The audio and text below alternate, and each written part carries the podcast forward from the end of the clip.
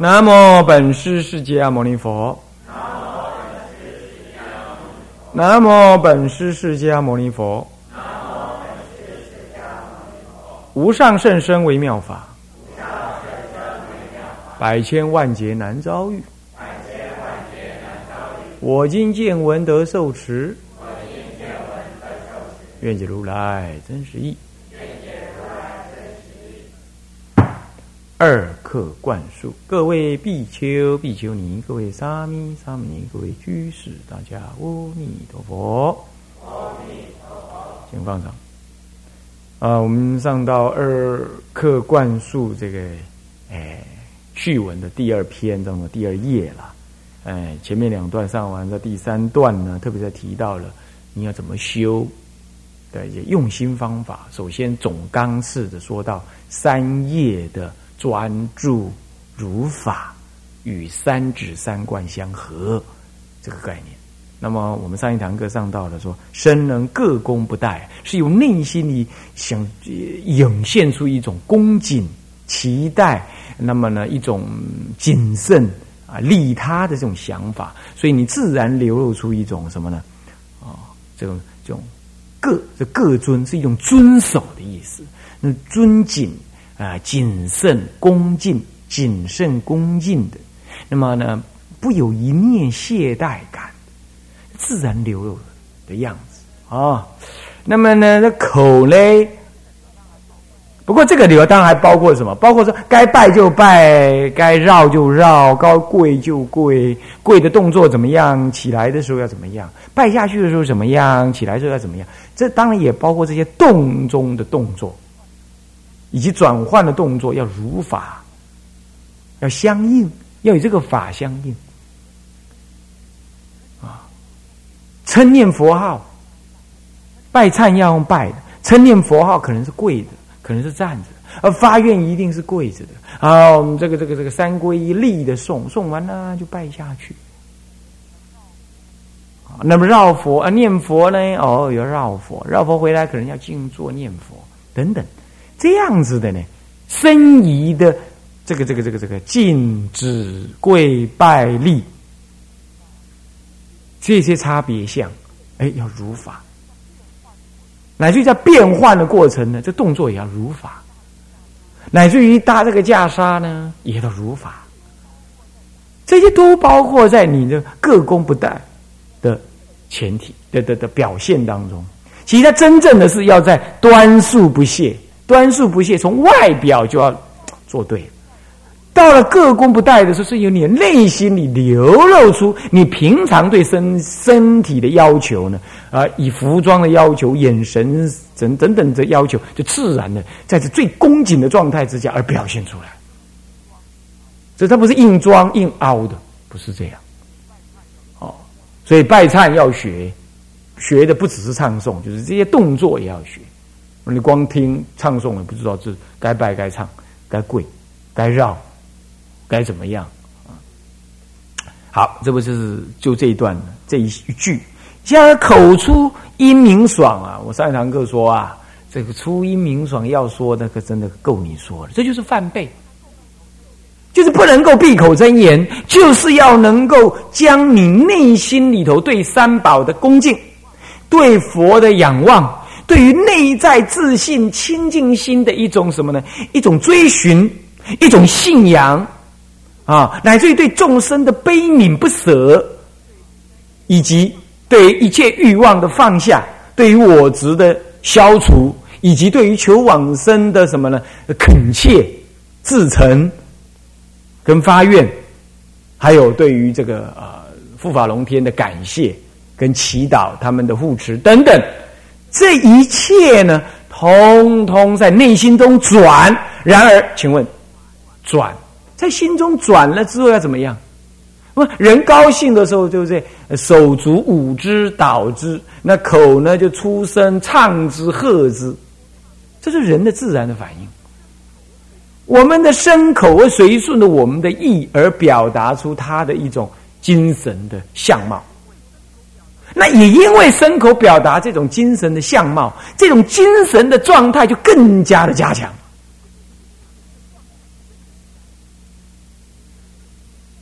有人来了我我们寺院里，我们抬头看他一下，哼，招呼也不打一下，继续做你的事，好像这个人是透明人。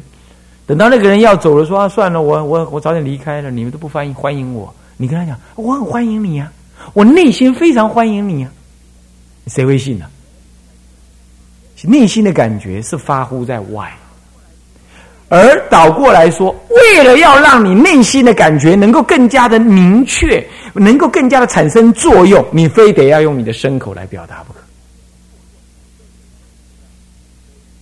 是不是啊？所以，哎，你看看这个这个什么到了什么节日啊？有人叫买什么东西送谁啊？到了什么节日，我们就要打电话跟人家祝贺；到什么节日，我们买什么卡，我们怎么样？这就是在。表流露你那个心，所以牲口的作用就是在更在更一次的加强、纯化你内心的感觉。所以有人说：“哎，唱诵是雕虫小技，完全是颠倒。”不过当然了，唱诵也不是拿来赚钱用的啊。这点我还得要先声明。可是唱诵绝对是一种修行。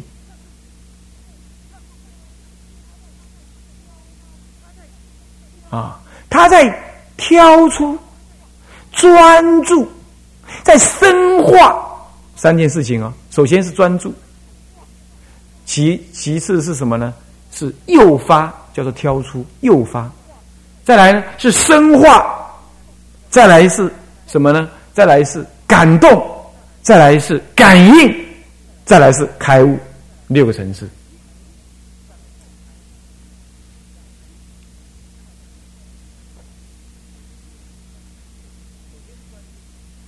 首先是专注，啊，记下来啊，专注，啊，首先是第一个是专注，再来是诱发，再来是深化，再来呢是什么？啊，感动，再来是感应，再来呢？开悟，一定要记下来哦。唱诵就是这个六个阶段，六个功能，六个功能。你光读，你光得第一功能就不得了了。何况它有六大功能，我再讲一遍啊！唱诵呢，首先是诱发，再来呢，呃，首先是专注，再来是诱发，其第三是深化，第四是感动，第五是感应，第六是开悟。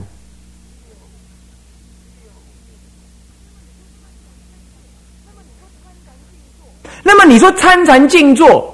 参禅静坐开始也是要专注，可是诱发啦、深化啦、感动啦、感应啦，这四这个四个中间，这中间这四个，通通得你自己自力完成，自力去深刻去感受，然后最后才有所谓的开悟，而且不能跟人家一起弄，对不对？你看禅堂里有有有有有有这种景象吗？坐一坐，哎，你参到哪儿了？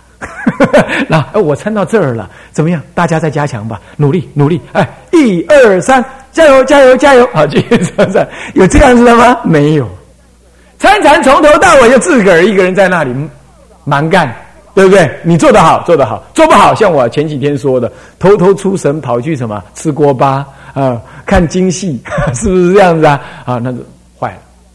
可是唱诵不同啊。大家都在唱了，炉香，你你再来闭口真言试看看，你就跟着要炉香乍热，法界蒙熏。你唱完第二句啊，你刚刚想什么？现在通通在炉香乍热之下了，专注，对不对？好了，专注之后，随文入观，就会诱发起你的什么呢？诱发起你，法界蒙熏了呢？啊，我有没有点香啊？有啊，啊，这香就是让。法界都蒙熏，那鬼神别说鬼，别呃佛菩萨，别说鬼神闻到啊，佛菩萨当然知道，就诱发产生这种诱发出你内心里头对三宝的恭敬观想、功德的体会理解，诱发你自己觉性的信仰跟承担，以及诱发你对于菩提心的什么呢？显发。会不会啊？你看，我们拜忏，南无本师释迦牟尼佛，经南无本师释迦牟尼佛，经下去，经起来，你你觉得怎么样？当然不会，你你会哭吗？有谁会哭？有谁听到这样会哭？有谁会这样感觉很专注？不会。可是你如果说那。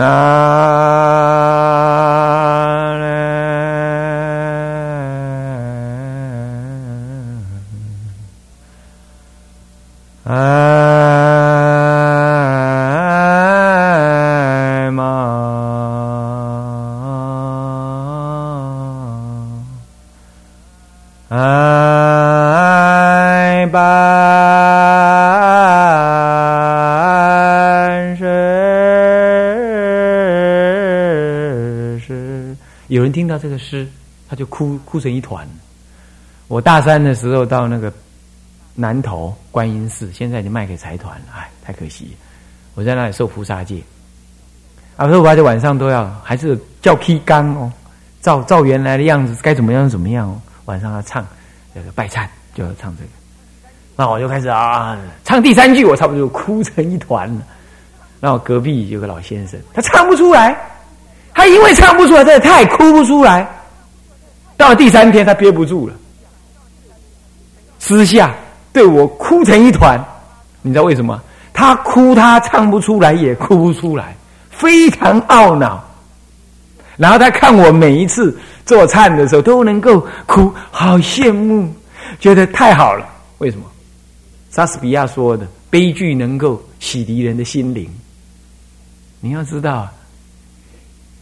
哭不是重点啊！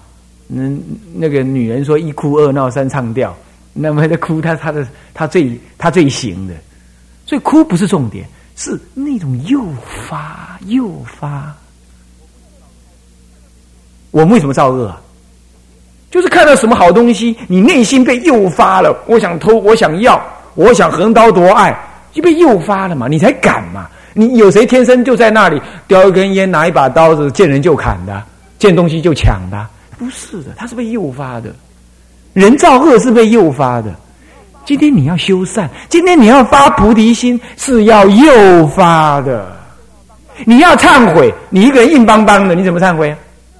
我都忘不掉啊，我真的啊，他 都要都要讲修吗？进功立啊，对不对？你今天站在佛殿前面，你怎么可能说佛陀我错了？你怎么可能这样？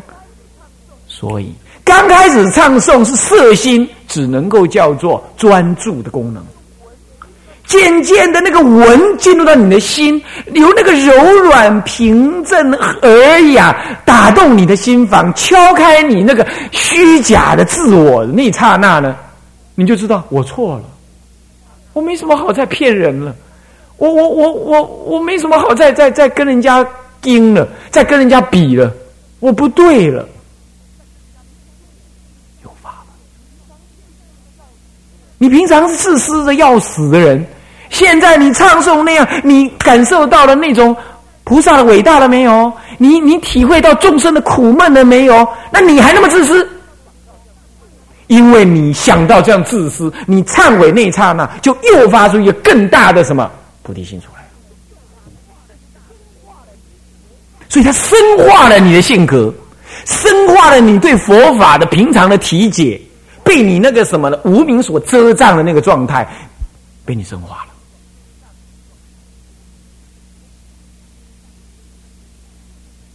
这是第三步，深化。那么，在这种深化的过程当中，你在被你的声音唱出来，听见你的耳朵的时候，你自己被你自己感动了。当你能感动你自己的时候，鬼神被你感动了，周边的同参道友也被你感动了。所以你看看我那位老先生，后来在我眼前哭，问我该怎么办。那我听听，我也很难过，我也跟着哭。哭完，我带他去旁边呐，教他观想。那一夜他就能哭。我因为看到他哭了，我也非常的感动。我那一夜我哭的更深刻，但是我忏悔的更完整，这就是感动。第四阶段了，叫感动。当这种感动升起的时候，你平常那坚固的自我通通抖落，不需要人家来呵斥你，通通抖落。就在那抖落那一刹那，你突然间发现，你为众生而活，你为众生而死都没有关系。你可以最后一滴血留给众生，今生今世我不要再这样自私了。你突然间那种感动，会让你一直升级，一直一直提升到那种阶段。别人感动你，你又感动别人，你的内心里有一个感觉，那个感觉透过声音在感动自己，别人的声音也感动你，你的声音也在去感动别人，别人在感动，一直交融，一直交融的时候，那个时候一直一直剥落，一直剥落，一直往前而去，一直往前而去，就在那一刹那，你突然间觉得，我有那么重要吗？我需要在这样子过日子吗？我为什么那么自私？众生好苦，佛陀好伟大。好，你平常自私那个衣服，那个贪爱的衣服，本来是绑住你，绑得很紧的。就在这一刹那，因为一切大众的互相的崩离的时候，你的那个我子就崩离了。这一崩离的结果呢？我说佛法是减法，不是加法嘛。你那个我贪、我爱、我执，这一崩离那一刹那，感应就现前了。所以第五是感应。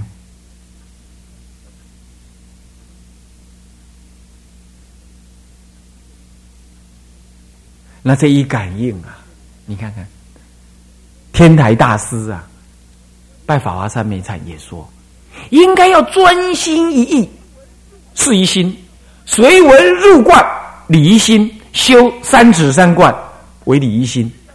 那么呢，身心一日要三洗浴。拜法华三昧忏，于六斋日进这个忏堂，恭谨行事，一法不缺，否则无所感降。他要感降，感降就是感应。那么这个感应是为了什么？因为这一感应之后，你就看到了月亮真正出现了。平常鬼神我没看到的，现在佛菩萨竟然。鬼神我看得到，他们来恭敬了。然后呢，佛菩萨，尤其是普贤菩萨，其众现众生所喜见之身，其六牙白象来给我摩顶，慰欲安慰行者，令行者身心坦然舒畅，这是感应。然后接着呢，就要开悟了，因为你已经彻底的相信啊，眼所见，身所触，耳所听。那这还什么假？还有什么好怀疑的？就在其就在一种不动摇的感动当中，你得了这个感应，就因为这个感应，你平常所得的佛法，通通一体现前，开悟，是这样。所以法华三昧忏要唱诵，要观想，要唱诵的优雅平正。要从内心里出来，然后最后能得什么？近者专注，再近再远一点，哦，就是诱发；再远一点，哦，就是深化；再远一点是感应；再远一点，呃，再远一点是感动；再远一点是感应；最后最远是能够让你得到开悟。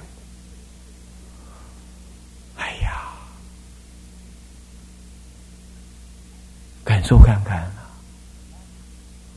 所以他是不是高僧？来，我们讲上一堂课那个故事。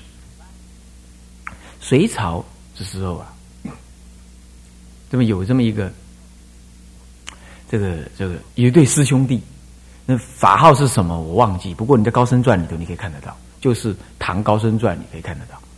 那么在呃翻倍这一这一个专栏里头就有。那么呢，这个师兄哈跟师弟在一起，师兄能讲能说，或又能领众。那么呢，后来有这么就离开师傅之后啊，那那个师弟呢，哈 哈，认识字不多，但声音很好，就是喜欢诵经，一辈子就在那诵经。那么师兄呢，不但师傅赞美欢喜，又能讲经，后来弘扬法化，在江南一带，江南江北啊。通通红化的非常的好，这名震一时。那么弟弟老是在北方，就江北，就讲江北，讲江北的，就是你知道，这是这个这个这个长江以北那一带哈，我一直往北那地方去啊。那么在那里呢，啊，弘扬，啊，在那里呢，自己在那山上里头就是一个人，而且很惨呢，还不是送什么大布经呢，普门品，就是没有普门品而已。什么名？就是普门品啊！不过他是背下来的，好歹好歹背下来了，就普门品一品。这样，那那个时候过了十几二十年了啊！那师兄讲经说法，哎呀，这江南江北通通很有名啊啊啊！也在那个台，也在佛会台，也在大爱台，也在什么台都有所时段播出啊。那有一天呢，大概是师傅的生日还是怎么样，他们回一起回山。那么呢，师兄看到师傅师弟了，就跟他讲啊，师弟啊，你最近在修什么啊？很惭愧，我还是是送送普门品。哇，那师兄就削了他一顿。哎呀，不能不长进啊！如何这般呢？这要好好修行，要怎么样讲法立身？要好好的怎么样？经要多读一点，如何这般的讲？讲讲讲讲完了，就把他训了一顿了。他当他唯唯诺诺的大法师嘛，那讲完那。讲完了啊，那徒弟那师弟就说：“那好了，师兄很感谢你开始啊，那我也要回去了啊。不过要回去之前，我想您老人家跟我这么开示这么多，我也我也得要供养你。好像不用啦，没囊包，不是不是红包啊，我这穷和尚没有红包，我就送送部经送你。那师兄想啊，还是送经 好了，那你能送什么？”当然了，还是送普门品，那没别的，那送普门。然后他就自己掏出自己的木鱼来，然后就开始啊起枪开始送。他拿起木鱼来开始送那一刹那，整个气势就不一样了，好像千军万马，好像大地为之凝结，好像呢山河鬼神通通凝结。好像诸佛菩萨一起降临垂训，那么这个人突然间像不是一个人一样，像领万军万马的一个大将军似的，然后呢，宋霞就专注到世界已经消失，就像这个法界呢以他为中心，他的每一句声音呢来自于人间，又似乎不是人间的声音。那么句句的这样送出来，他师兄坐在那里啊，只听他送前面几句而已。他师兄也是很有善根的人，才能这种反应，全身汗流浃背，惭愧了，懂吗？知道功夫完全不如他弟师弟，那是惭愧心。我觉得他师兄也很可敬、可佩，惭愧。一直到送完了，师他师兄那个掌没有放下来过，这叫做感动。对这位送的人讲，叫做感应。甚至于对这个送的人来讲，已经知道他师兄能得这个利益，所以这个诵经的人来讲，其实已经开悟，可以这么讲。送完的时候，他师他师兄答一顶礼。诸位，诸位啊！这故事里头诱发的是什么样子的道理？所以说佛法大乘佛法甚深不可思议，都是在那修那念心，轻慢这些早晚二课，乃至于唱诵法门，你真是当面错过。所以能唱诵的人呐，你一定要善护念珠，你这有大乘根性。你不要自暴自弃，你不但要自暴，你不可以自暴自，你一定要怎么样？善用这样子来利益自利利他。那么平常以前不学的、放逸的，那么你现在一定要痛改前非，千锤唱诵、威仪、观想观念通通要改过来。啊诸位呀感受到了没有？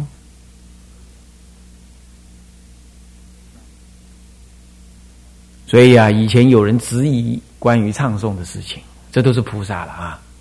我去深深的去体会整理这些都是经典上传记上、佛之语、戒律上所提的，以及我们自己去感受的，有这样的大利益啊！